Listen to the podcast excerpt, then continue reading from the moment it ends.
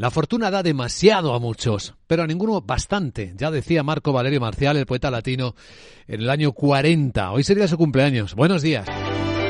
Pues estamos a viernes y empezando el mes de marzo del año 2024 con nuevos máximos históricos en bolsas del mundo.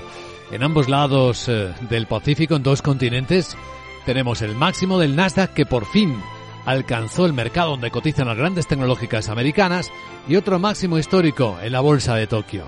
Y eso que en los datos macro, las noticias no son positivas esta mañana. La segunda economía del mundo muestra de nuevo una mayor debilidad con su industria. Hoy es un día de PMIs, de datos adelantados que nos permitirán testar precisamente cómo va esta parte del motor de la economía del mundo. Y en China, el PMI en el último mes ha bajado y es el dato oficial al 49.1 aunque el Caixin, que se elabora primadamente, muestra cierta eh, eh, estabilidad en el lado positivo. También se ha publicado en Japón y también da una caída, una contracción, de hecho está el, el ritmo de caída más rápido de los últimos dos años. Así que cuidado con esto, sí que sin embargo afecte a las perspectivas de comienzo de mes. Ahora mismo los futuros del mercado americano mantienen ese tono positivo. El futuro del SP500 dos décimas arriba, tira hasta los 5.112 puntos el SP. Arriba también el futuro del mercado europeo, el Eurostox, está cinco décimas animado a estas horas ya, 4.918 con un dólar que sigue bastante fuerte. En las pantallas de XTV estamos viendo al dólar americano frente al euro 1,0809 dólares por euro. Y seguimos viendo fuerte al Bitcoin en 61.600 dólares, por seguir viendo todo después de los récords que tocara ayer. Y seguimos viendo la volatilidad contenida, es decir, con niveles altos de confianza en el mundo, aunque el mundo mantiene sus tensiones geoestratégicas. La última tragedia ocurrida en Gaza con la muerte de más de un centenar de civiles en hechos cuyas explicaciones son contradictorias. Se acusa a Israel de haber sido el autor de la muerte de la matanza de esa enorme cantidad de civiles. Israel reconoce que sí que realizó disparos, pero es porque la multitud se estaba desbordando en un intento de acceder a la harina que transportaba la ayuda humanitaria a unos camiones. Dice que fueron los propios camioneros entrando en pánico los que arrollaron a muchos palestinos que intentaban recoger la carga. Hay reunión del Consejo de Seguridad de Urgencia esta noche para ver de nuevo este tema y Estados Unidos dice que está intentando obtener una mejor información de este hecho terrorífico ocurrido en las últimas horas. Y en el lado verbal, lo terrorífico es que Vladimir Putin, el presidente ruso, en sede parlamentaria, insista en usar palabras y argumentos como estos. Tenemos un arma que puede alcanzar objetivos en su territorio. Deberían entender que lo que están haciendo ahora, que está aterrorizando al mundo, implica el riesgo de un conflicto con armas nucleares. Eso sería la destrucción de la civilización. ¿No lo entienden o qué? Nos vamos a ocupar además de los desafíos geoestratégicos como cada mañana de lo que viene y en particular parece que viene una excelente temporada turística en el primer trimestre del año en Capital Radio. Vamos a confirmar los datos, pero la Semana Santa aparenta estupenda en España por el número de reservas que ya tenemos. Estará con nosotros en media hora Carlos Abella, secretario general de la Mesa de Turismo de España, para hablar de las previsiones, aunque también hemos escuchado una preocupación del presidente de la Mesa de Turismo, Juan Molás. Lo que hay que pensar es a medio y a largo plazo, en soluciones ya eh, definitivas.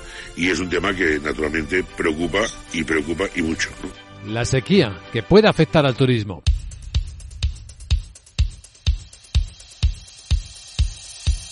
Capital, la Bolsa y la Vida, con Luis Vicente Muñoz. Y con la información de las pantallas de CMC Markets, vamos a situar claves que van a mover los mercados europeos este viernes, primer día de marzo. El tono es claramente positivo, claramente confiado. El índice del miedo sigue siendo el índice de la confianza. El VIX, por debajo de los 14 puntos, muestra esta tranquilidad máxima en el mercado que le sigue permitiendo marcar máximos históricos en algunos de sus índices. Como lo vimos en el Nasdaq anoche, como lo hemos visto esta mañana en la bolsa de Tokio. ¿Pueden venir más? Sí Ahora mismo los futuros del mercado americano, el SP500, dos décimas arriba, son 9 puntos lo que sube, está en 5.112. El futuro del Eurostox, 5 eh, décimas arriba, en 4.918, con más movimiento interior, los resultados empresariales, las noticias. Y aquí en España hay una empresa de la que se está hablando mucho en las últimas horas, que es Sandra Torrecillas, buenos días, Grifols. Grifols porque ayer, vaya que sufrió un fortísimo desplome de nuevo de sus títulos del 35%. La empresa intenta recuperar la confianza del mercado, pero de momento la verdad es que no lo ha conseguido. Sus resultados estuvieron en línea, pero no gustó que las cuentas no tuvieran la firma del auditor, aunque esperan su opinión antes del 8 de marzo.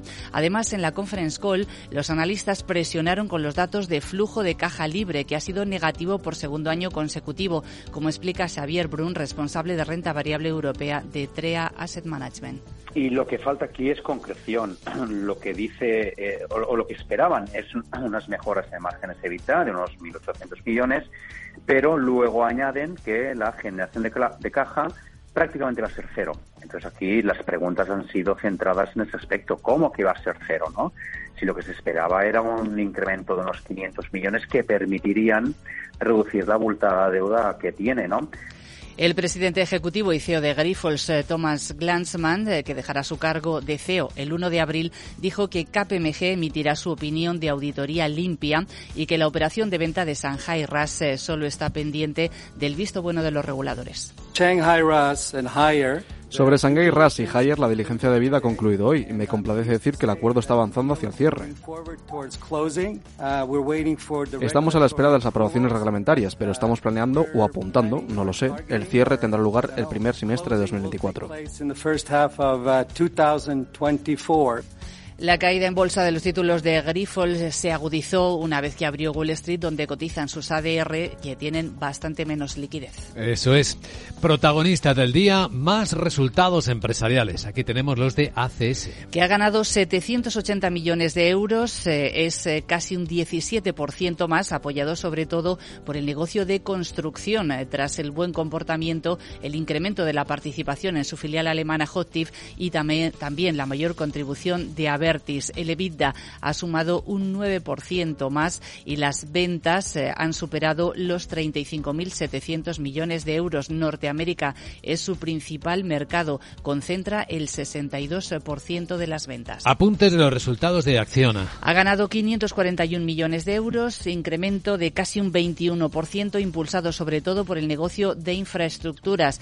Cumple objetivos Acciona Energía y el impacto de la integración de Nordex y de Renovar en las que el grupo alcanzó participaciones mayoritarias el año pasado. Bueno, tenemos también aquí otros resultados de una empresa que ha estado moviéndose mucho en los últimos días, Celnex. Ha perdido casi 300 millones eh, de euros, es la misma cifra que en 2022, aunque sus ingresos sí que han subido más de un 16%, han superado los 4.000 millones eh, de euros eh, por los costes derivados de pasadas operaciones de crecimiento inorgánico. En el lado inmobiliario tenemos los resultados de Colonial. También con pérdidas netas, más de mil millones de euros, explica la empresa que se debe al impacto contable de la reducción del valor de sus activos por la subida de los tipos de interés, aunque su beneficio recurrente sí que ha alcanzado una cifra récord de 172 millones de euros, un 7% de incremento. Juan José Bruguera es el presidente ejecutivo de la empresa.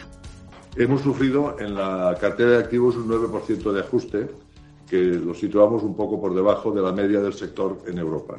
Creo que se demuestra la resiliencia, la resiliencia del modelo que tenemos en un mercado muy inestable, eh, que se ha visto convulsionado por las alzas de tipos de interés y también por la, por la ausencia de inversión. El inversor se ha parado. Y anuncio de ahora mismo, el BBVA tiene un nuevo programa de recompra de acciones por 781 millones de euros cuando se lo autorice el Banco Central Europeo. Otros protagonistas. Sí, se van a cotizar muchas más cuentas. Vamos con algunos apuntes de, los más importantes. Acerinox, eh, por ejemplo, que ha ganado un 60% menos eh, por la caída del consumo de acero inoxidable, aunque espera que la demanda comience a recuperarse en los próximos meses. Se van a cotizar también las cuentas de Melia Hoteles, que ha ganado 130 millones eh, de euros.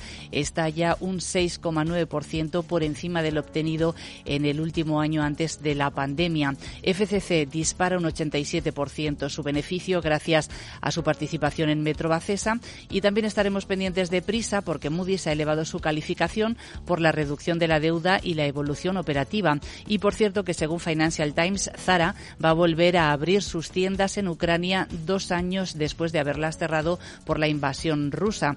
En principio va a reabrir unas 50 tiendas de las más de 180 que tiene allí. Sí, noticia que veremos enseguida en los periódicos extranjeros. Pues esto por el lado europeo. A continuación, claves de un Wall Street brillante.